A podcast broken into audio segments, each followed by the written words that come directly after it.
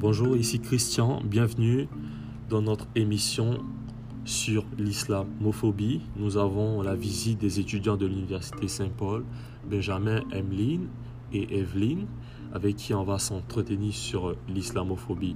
Mais bien avant, nous allons jouer une euh, courte émission sur euh, l'islamophobie du canal d'Algérie, Réflexion. Écoutez faire, nous avons le plaisir d'avoir avec nous ce soir messieurs Mohamed Baradouane et Moussaoud Boujdoun du Haut Conseil islamique. Je commencerai comme d'habitude par Dr Baradouane. Alors, islamophobie, qu'est-ce que l'islamophobie? Euh, évidemment, euh, comme définition, euh, vous l'avez rappelé, c'est cette aversion Parce que linguistiquement, on aurait tendance à croire que c'est une crainte euh, qui éprouverait un certain nombre de gens non musulmans vis-à-vis de l'islam. Oui. Comme on peut être agarophobe, qu'on peut être claustrophobe, oui. ou qu'on peut être arachnophobe, etc. Cette donc phobie, c'est un élément savant qui va... En, réalité, cette peur euh, cache, comme vous l'avez dit, une aversion, une haine, euh, plus ou moins avouée, euh, vis-à-vis de tous les, phénomènes musulmans, qui est représenté par l'étiquette islam. Cette islamophobie, en réalité, n'est pas récente. Parce qu'en plus, elle est la résultante euh, d'une culture occidentale très ancienne. Parce que euh, le comportement des gens dans n'importe quel pays, dans n'importe quelle civilisation, est la résultante, évidemment, d'une sédimentation d'idées, de comportements, euh, d'enseignements, de faits historiques qui remontent sur des générations.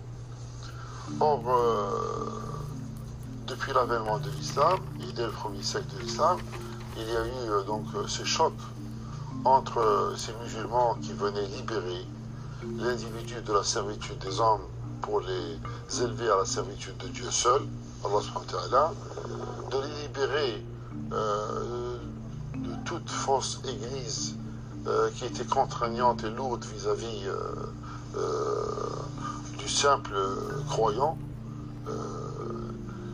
ces comportements de l'islam, dès les premiers contacts sur les territoires du Chem, qui étaient sous l'Empire byzantin, domination. Ah, de, sous domination byzantine. Et d'obédience chrétienne. Et d'obédience chrétienne, hein, l'église orientale, comme on l'appelle. Oui.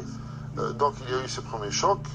Euh, bon, où la, force morale et la force physique des premiers musulmans a tranché rapidement en faveur de euh, la pensée islamique, mais par la suite, il y a eu, il ne faut pas l'oublier, il y a eu des siècles de croisades où euh, l'ensemble de la chrétienté occidentale, plus ou moins alliée au début à la chrétienté orientale, sous la houlette des papes, a mené euh, plus d'une dizaine d'expéditions avec des rois, des, comtes, des barons, des, vice-rois, etc., contre la présence musulmane, sous prétexte de la présence musulmane sur les territoires de Palestine, et en particulier de la capitale, Jérusalem, comme il l'appelle. Euh, lever des troupes pareilles sur un territoire aussi étendu que l'Europe nécessitait tout un travail en profondeur de l'Église pour... Euh, Alors, euh, sans plus attendre, je voulais déjà vous passer la parole. Qu'est-ce que vous pensez en général de l'islamophobie? En fait, euh, pour moi, l'islamophobie, c'est, comme on vient de l'entendre, c'est avec le mot phobie, il y a le mot peur. Donc pour moi, l'islamophobie représente toute cette peur qu'on a des musulmans et de la religion islamique. Ok, donc pour vous, c'est une question de peur, en fait. Euh, oui, de peur de l'inconnu, de peur, de, l'autre. Ça englobe un petit peu tout ça. Ok. et vous? Euh, Pour moi, l'islam, il n'y a, pas juste une question de peur. Ben, dans l'islamophobie, moi, je vois plutôt une sorte d'intolérance parce que euh, ben, de nos jours, il y a quand même une forte présence des, des musulmans dans comme dans la société occidentale. Puis vraiment, ça fait peur aussi, mais vraiment les Occidents, pour se, euh, disons, pour se pour, se, protéger, en fait, euh, contre cette forte présence. So, ils, ils essaient vraiment d'utiliser des, des, comme des techniques, vraiment des stratégies euh, pour protéger leur territoire. Bien, ça fait qu'avec l'islamophobie, ils arrivent quand même en quelque sorte à à se protéger en, en, en, donnant vraiment une interprétation, en donnant vraiment une, en, montrant une mauvaise perception des, des, des musulmans. Mais est-ce qu'il n'existe pas en fait euh, une question de d'origine due à un préjugé créé comme des attentats du 19 septembre Oui, il y a aussi euh, des attentats, puis il y a plein d'autres choses comme déjà qu'on peut, qu'on peut... Il y a quand même des attaques directes et indirectes envers la société musulmane. Et vous Ouais, bah, moi je dirais d'emblée que pour moi je trouve que déjà le terme islamophobie a été mal choisi parce que c'est un terme qui attise la haine, qui attise euh, le dénigrement de, de, de, la religion musulmane et, et des musulmans en général. Donc déjà parler de l'islamophobie pour moi, ça me met mal à l'aise parce que c'est euh, on a on a essayé de trouver un comme un terme qui qui veut vraiment pas dire euh, qui, qui définit pas exactement qui définit pas exactement ce qui se passe en réalité. C'est vrai, il y a cette peur et cette peur a certainement une origine. Une origine, oui. Oui. Euh, donc, euh, oui, c'est ça. L'islamophobie est là, existe, mais est-ce que faut-il vraiment appeler ça islamophobie ou bien faut-il euh... qualifier ça de peur ou... ouais, C'est une peur, mais la peur est là, mais l'islamophobie, moi, c'est ça. C'est là où je suis pas à l'aise avec, je suis pas à l'aise avec le terme islamophobie t'es pas vraiment à l'aise avec le thème islamophobie. Je suis pas à l'aise parce que c'est comme stigmatiser une catégorie de, de la population. Donc, euh, donc oui. à peu près comme, euh, comme le racisme aussi. Oui, mais, mais c'est aussi, c'est exclusif. En fait, la discrimination. C'est une discrimination. Voilà, c'est en fait une discrimination qui est basée sur la religion. Et ça, on sait très bien que. musulmane aussi. Ben, Et là, voilà. on peut même dire pourquoi on parle juste de l'islamophobie. Parce que là, déjà, euh, euh, dans, dans, le débat qu'on a écouté tout à l'heure sur euh, Réflexion, ils ont parlé plus euh, de euh, la question de l'habitude occidentale.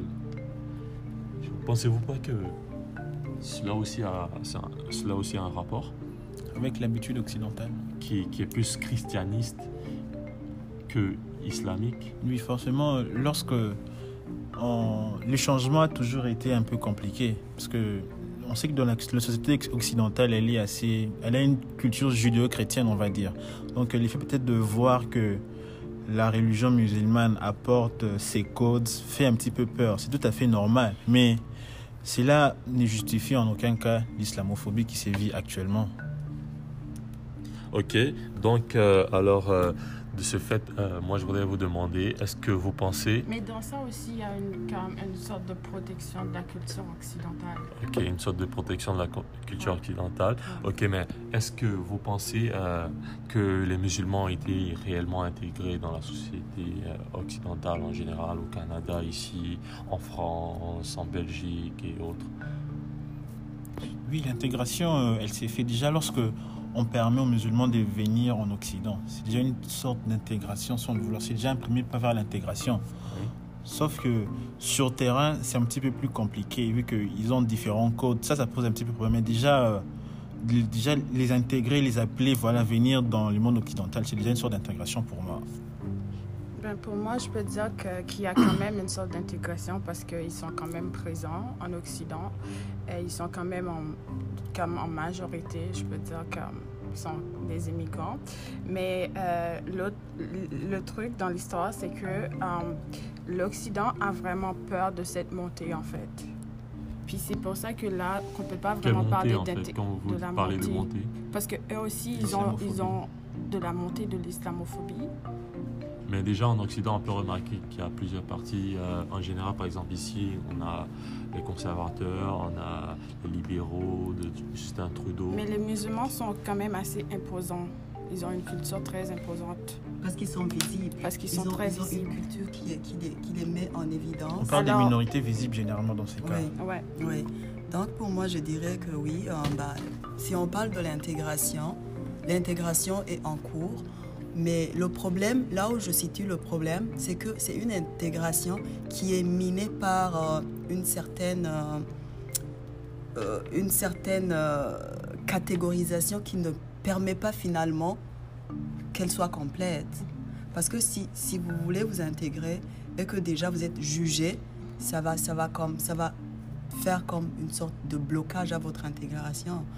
Certes, elle est là parce que déjà le fait qu'il soit dans, les, dans toutes les sociétés, dans presque toutes les sociétés occidentales, c'est une, une étape qui est déjà là, mais une étape qui va pas comme, pour mon point de vue personnel, c'est une étape qui risque de ne pas progresser par justement ce, ce fameux euh, islamophobie qui est né.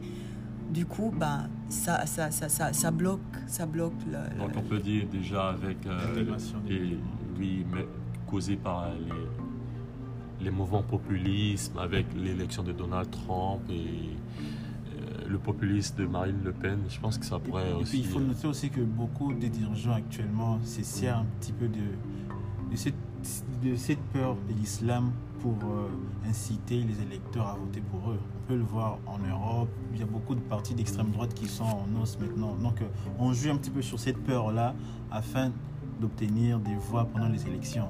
Donc, pour vous, c'est la manipulation. Oui, une sorte de manipulation électorale basée sur l'islamophobie. On peut le voir euh, un petit peu partout dans le monde actuellement.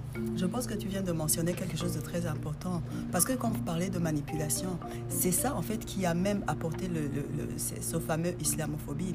Pourquoi?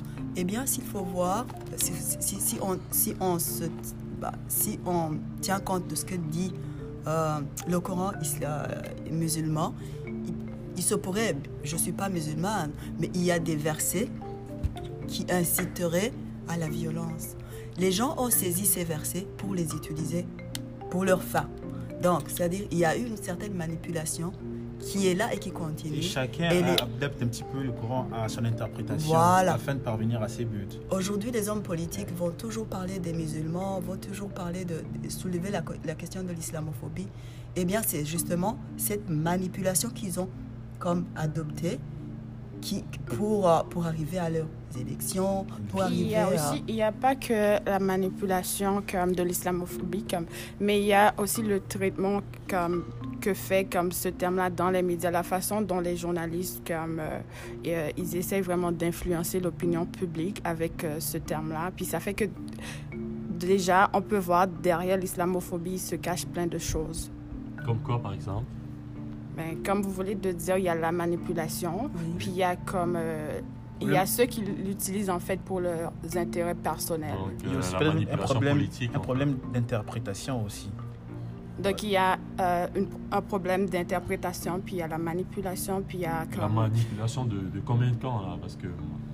Non, on de parle genre des politiques qui manipulent cette peur. pensez-vous pas que dans, même dans la, dans la religion islamique, il y a aussi l'extrémisme qui, qui joue en défaveur de l'islam Oui, bien sûr, dans, dans, toute, dans toute catégorie de société, il y a toujours des extrémistes, il y en a bien sûr.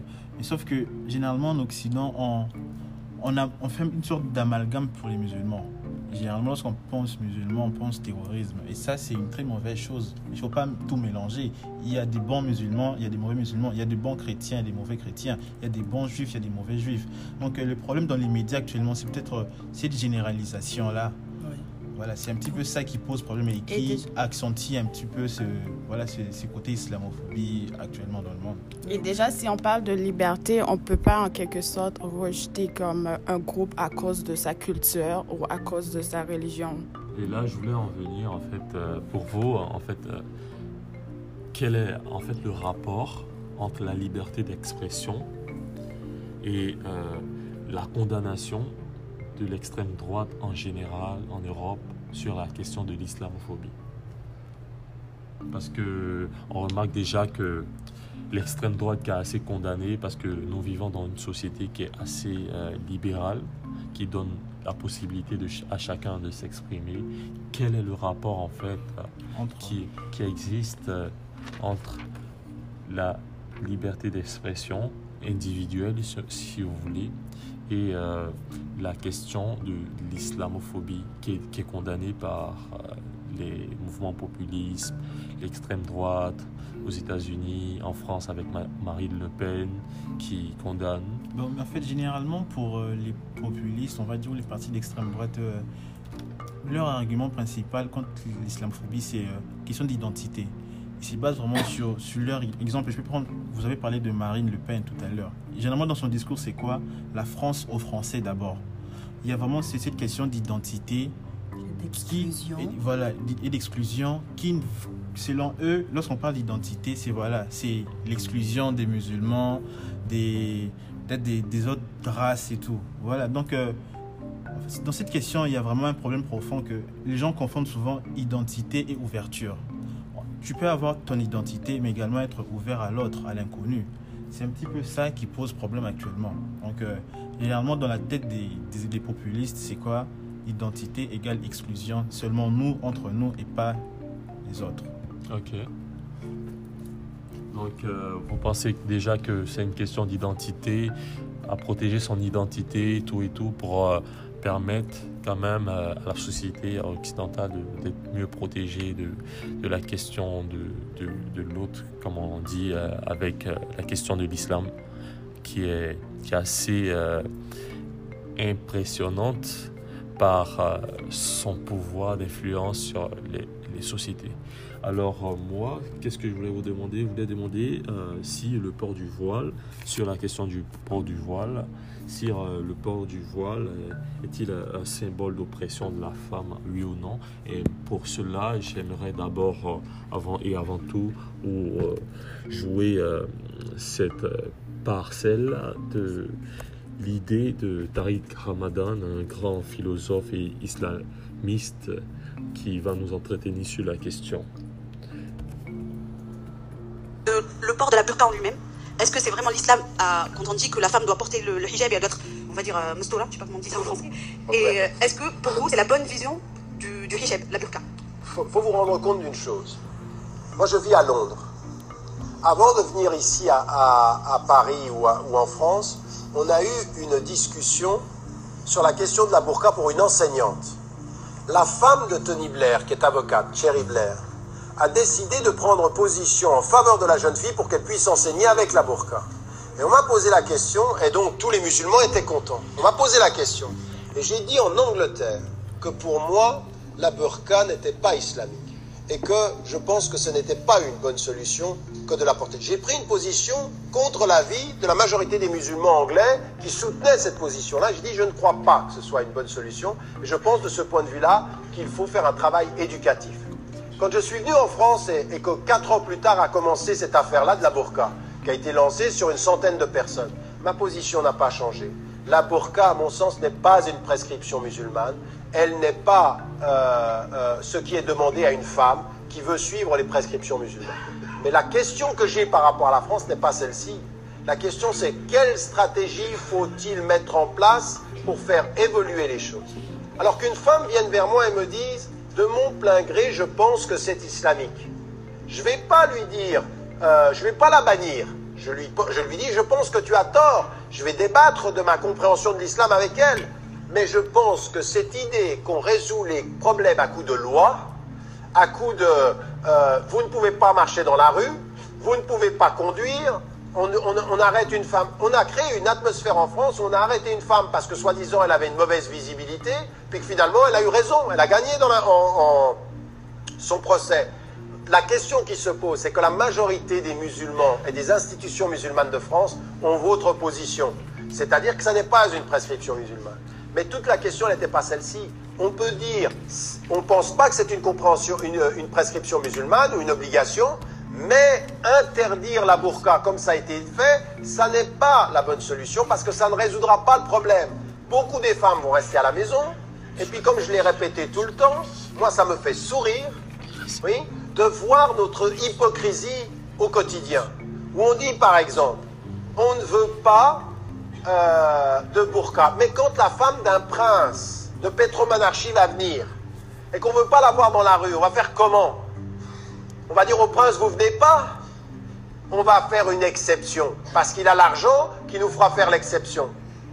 Aujourd'hui, aux gens, on dit aux gens, vous travaillez pas pendant la nuit. Il y a des princesses qui viennent des pétromonarchies qui font ouvrir des magasins pendant la nuit en France. On le fait. Ils ont l'argent pour payer.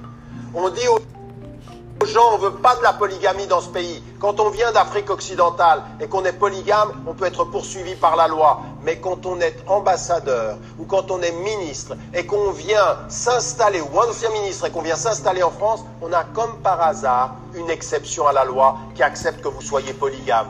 Mais de qui se moque-t-on? Ben de Alors euh, là, on vient d'écouter les propos de Tariq Ramadan, qui est d'ailleurs euh, un fervent défendeur de l'islam.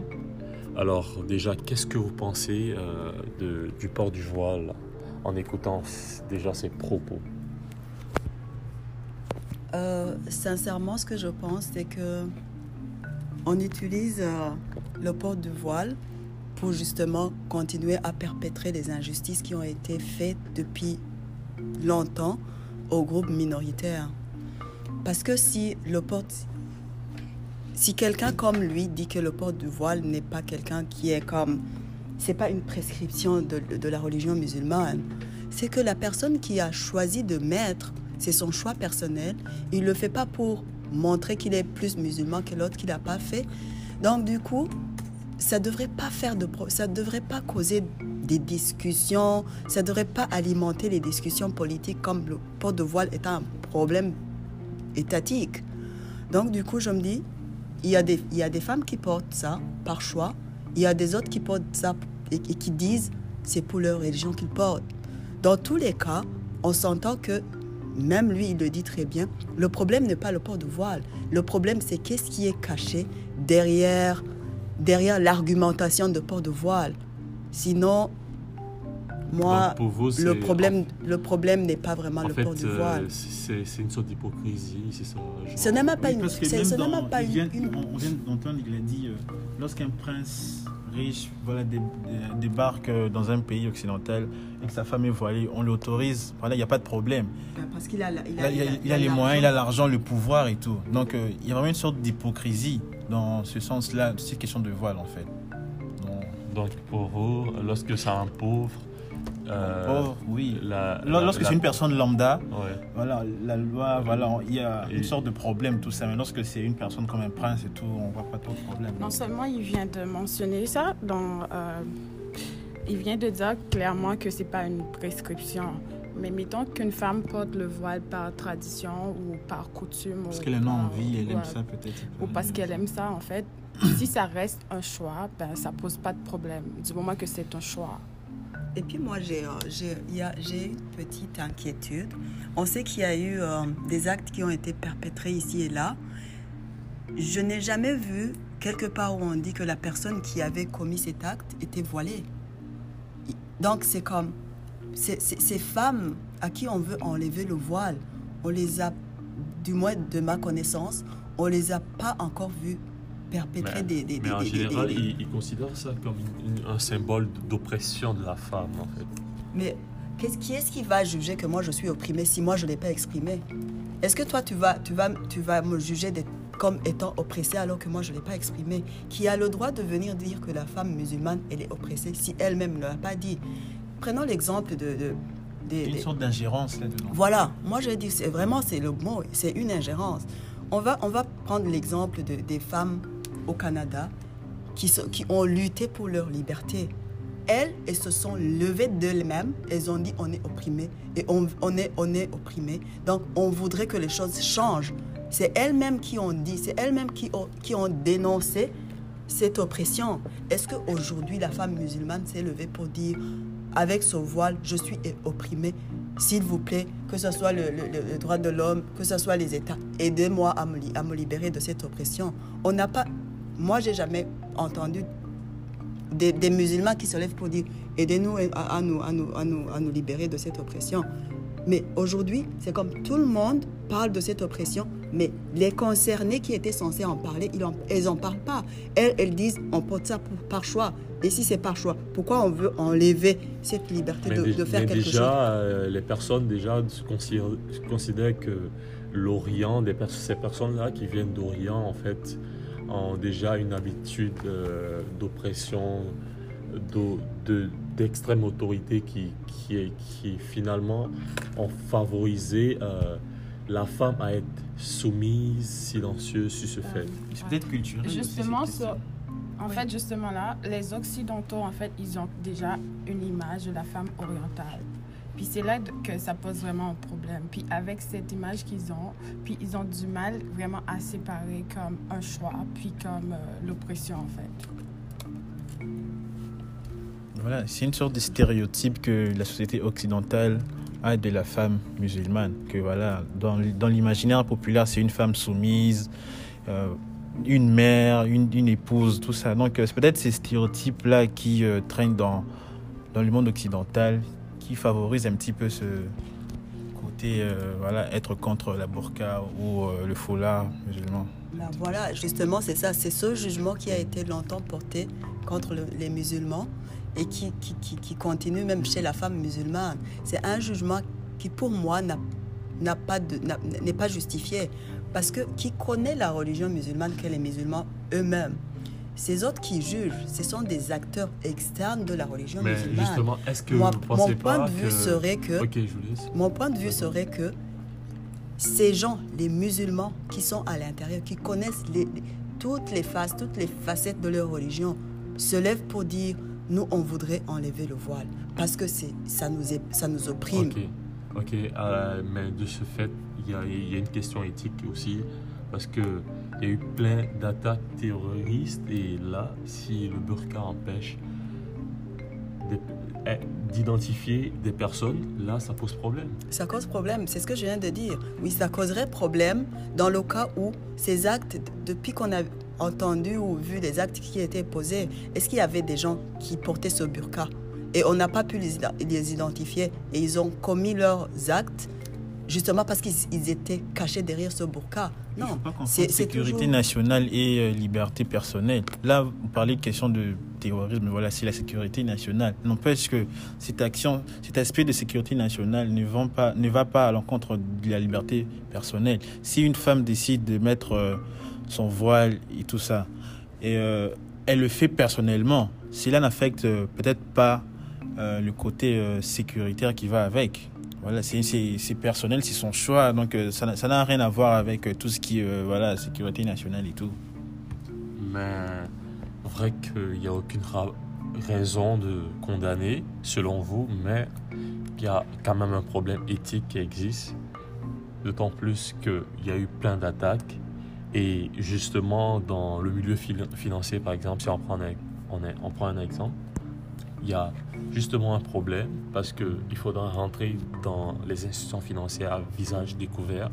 Et imaginons si personne arrive avec un visage voilé, comment ça, ça devrait se passer selon vous? Mais en public, lorsque. Bon, ça dépend des endroits. Quand vous parlez des institutions financières, s'il y a un cadre bien établi, une loi qui précise, voilà, dans, un tel endroit, tout le monde doit être à visage découvert. Bien sûr qu'il faut euh, se soumettre à la loi. Mais dans un cadre privé, je ne vois pas pourquoi euh, cette loi venait interférer dans le, milieu privé, peut-être dans, chez soi à la maison. Voilà, c'est deux mondes complètement différents. La sphère publique et la sphère privée sont vraiment différents. Puis porter le voile ne veut pas dire que, que ces femmes-là qui portent le voile, elles sont pas quand même au-dessus de la loi. En fait, ce sont des comme des femmes qui se conforment avec la loi. Et leur culture. Et leur culture. Donc, euh, pour vous, c'est une femme, ce sont des femmes qui se conforment forcément à leur culture, leur religion, Leur tout ça. religion, ouais. Mais est-ce que vous pensez que le fait de se conformer à sa culture, à sa religion, euh, il faudrait aussi exclure euh, le fait de accepter que nous sommes dans un lieu qui n'accepte pas cela. Ben, s'il y a des règlements précis, puis euh, on, on est comme dans une société euh, ouverte, puis ça veut dire qu'il faut se conformer. Puis s'il y a des règlements qui exigent que qu'une femme, en rentrant soit dans une institution, qu'elle enlève le voile, puis je vois pas où ça peut poser problème. Et je Puis, pense euh, qu'elles n'ont jamais refusé de elles- se ouais, conformer, vrai, elles ont de se jamais conformer, refusé de se conformer ou de se aux- conformer aux- aux, aux lois, lois. aux règles des pays qui les a, qui les a accueillis. Ok. Sur la question, c'est vous avez donné des, des- de bonnes opinions. Donc euh, là, je voudrais demander euh, est-ce que, selon vous, euh, il est assez acceptable de permettre la construction d'un cimetière, par exemple, musulman, entièrement musulman, ici au Canada, ou du moins des institutions seulement faites pour l'islam en général, les personnes de l'islam, les musulmans en général. Déjà, la question ne devrait même pas être posée, vu qu'ils sont déjà. Lorsqu'on tu tiens à accueillir quelqu'un, tu dois euh, tout prévoir en à l'avance déjà. Ouais, et donc, euh, déjà, en les accueillant, cette question devait être posée dès les départs, dès les débuts. C'est pas, euh, pas maintenant qu'on- que la question devait être posée. Voilà. Donc euh, pour vous, la, la question devait être posée dès le départ déjà avec l'installation des... musulmans, là, voilà, ils- on devrait déjà euh, voilà, construire ou ériger un lieu pour leur enterrement, un cimetière, c'est ça? Ok. Ouais, hum, justement, je vais aller dans le même sens que mon collègue parce que pour moi, euh, là, c'est vraiment c'est le cas du Canada. Quand on parle de, du cas du cimetière, c'est le cas du Canada, Québec en particulier. Moi, je vais dire que le Canada, c'est déjà un pays qui se dit multiculturel.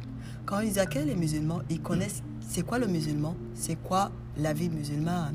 Donc, du coup, je, je comprends que le, avoir euh, un endroit qui est spécifique pour le- l'enterrement des musulmans, si c'est comme ça que ça se passe dans leur tradition, ça devrait être là. Ça devrait, on devrait avoir pensé à cela avant que la demande ne soit faite par le musulman qui est, qui est comme qui est euh, qui vient d'arriver au Mais Ça Canada. doit être évident en fait. Ça devrait être, c'est une évidence. Je vous vois assez défendre euh, la question islamique en général, mais ne pensez-vous pas qu'il y a aussi des, des- des problèmes, des- des- de la difficulté dans la communauté musulmane à s'adapter aux mœurs de la communauté occidentale en général, surtout en Occident en général?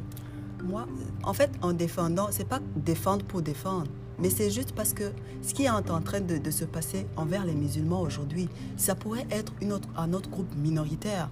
Parce que finalement, si on observe bien la question, c'est vraiment une injustice qui est perpétrée envers un groupe minoritaire qui se trouve dans un pays où il n'a a pas, une force de défense assez suffisante pour pouvoir euh, se faire accepter comme avec, avec tout, tout ce qui vient avec la religion musulmane. Euh, je dirais que c'est juste, il faut juste comprendre, l'islamophobie pour moi, c'est vraiment comme ça cache une injustice envers ce groupe minoritaire qui pourrait attaquer les catholiques, parce que eux aussi, ils sont pas épargnés, ils portent des signes, de- des, des- des, euh, des signes religieux. Il y a, il y a des juifs, ils portent des signes religieux. Donc, aujourd'hui, c'est les musulmans. C'est Parce qu'ils sont plus faibles, parce- vous pensez ils sont pas faibles, ils sont plus visibles. Ils sont plus visibles et cette visibili- visibilité fait que c'est facile de les, a- de les attaquer. Mais sur la visibilité, ne pensez-vous pas-il qu'il faudrait que les musulmans s'accommodent en fait? Au moins euh, essayer de s'adapter Ils à à la culture. s'accommoder, mais sans pour autant réunir leur culture. L'accommodation d'une culture, voilà, l'effet d'adopter une culture ne veut pas dire que tu vas forcément euh, voilà, tout effacer de la tienne. Puis accommoder ne veut pas dire rejeter sa culture non plus. Comme déjà, euh, dans toute communauté, il y a des problèmes. Puis c'est sûr que dans la communauté musulmane, il y a plein de problèmes. Mais maintenant, en leur demandant de s'a- de s'accommoder, on ne peut pas leur exiger ou leur obliger de rejeter leur culture. Oui, c'est sans doute qu'un musulman qui se trouve au Canada, qui se voit bloqué d'avancer juste par le port d'un voile ou quoi que ce soit, avec un peu de temps, avec une préparation, il va finir par comprendre, il faut que je change et que je m'adapte à la culture. Mais la manière dont, dont on est en train de traiter la question aujourd'hui, c'est vraiment pour moi pas la manière qu'il faut utiliser pour mener quelqu'un à vouloir à changer ou bien à adopter une autre culture. Là, c'est comme, pour moi, je trouve que c'est brutal c'est comme on veut enlever quelque chose qui est, qui est, qui est, qui est vital pour eux et on veut le faire d'une façon brutale. Vraiment, C'est là où si on je demandait aux trouve... musulmans d'exclure leur culture pour adopter la culture occidentale. Puis on est dans une société qui prône la tolérance, puis l'acceptation de l'autre, puis la diversité aussi, puis comment on peut exiger, comment on peut imposer à l'autre sa culture. Oui, et Mais puis on si, doit... il faut- déjà, mais si déjà il y a, y a- y a plusieurs. euh, ça dépend aussi des, du nombre d'attentats que nous avons eu. S'il y a eu plein d'actes terroristes islamiques, logiquement vous devrez euh, comprendre aussi qu'il y a, il y a la difficulté à cela. Oui, je comprends que vous insistez tellement sur les attentats et c'est ça qui a fait que euh, ce terme monte, euh, il est utilisé partout dans toutes les conversations politiques. Mais est-ce que ces attentats qui ont, été commis, est-ce que c'était vraiment des attentats qui ont été commis par les musulmans? Parce que là, le problème, c'est que c'est le musulman qui est condamné. Mais est-ce que tous les attentats qui ont été commis, est-ce que c'est les musulmans qui, ont les, qui les ont commis? Est-ce qu'il y a On pas, peut pas- est-ce qu'on on ne connaît pas des attentats qui ont été commis par d'autres de, des non-musulmans Et c'était toujours On le peut nom voir de. récemment en Nouvelle-Zélande l'attaque euh, qu'il y a eu contre euh, la mosquée en Nouvelle-Zélande. C'était commis par un Néo-Zélandais blanc et tout, peut-être tout chrétien et tout. Voilà. Donc, euh, généralement, dans les, même dans les médias, terrorisme égale musulman, égale islam et tout. C'est un petit peu euh, cet amalgame-là qui fait défaut et qui beaucoup de gens sont dans l'ignorance, pensent que voilà, on associe un petit peu, on associe facilement l'islam au terrorisme. Et Parce que cette perception qu'on a des musulmans nous empêche de le voir autrement, en fait. Et c'est Ouais, véhiculé partout dans les médias, dans les discours Puis politiques. déjà, les, les dirigeants politiques, puis les journalistes aussi, ils ont contribué à cette perception.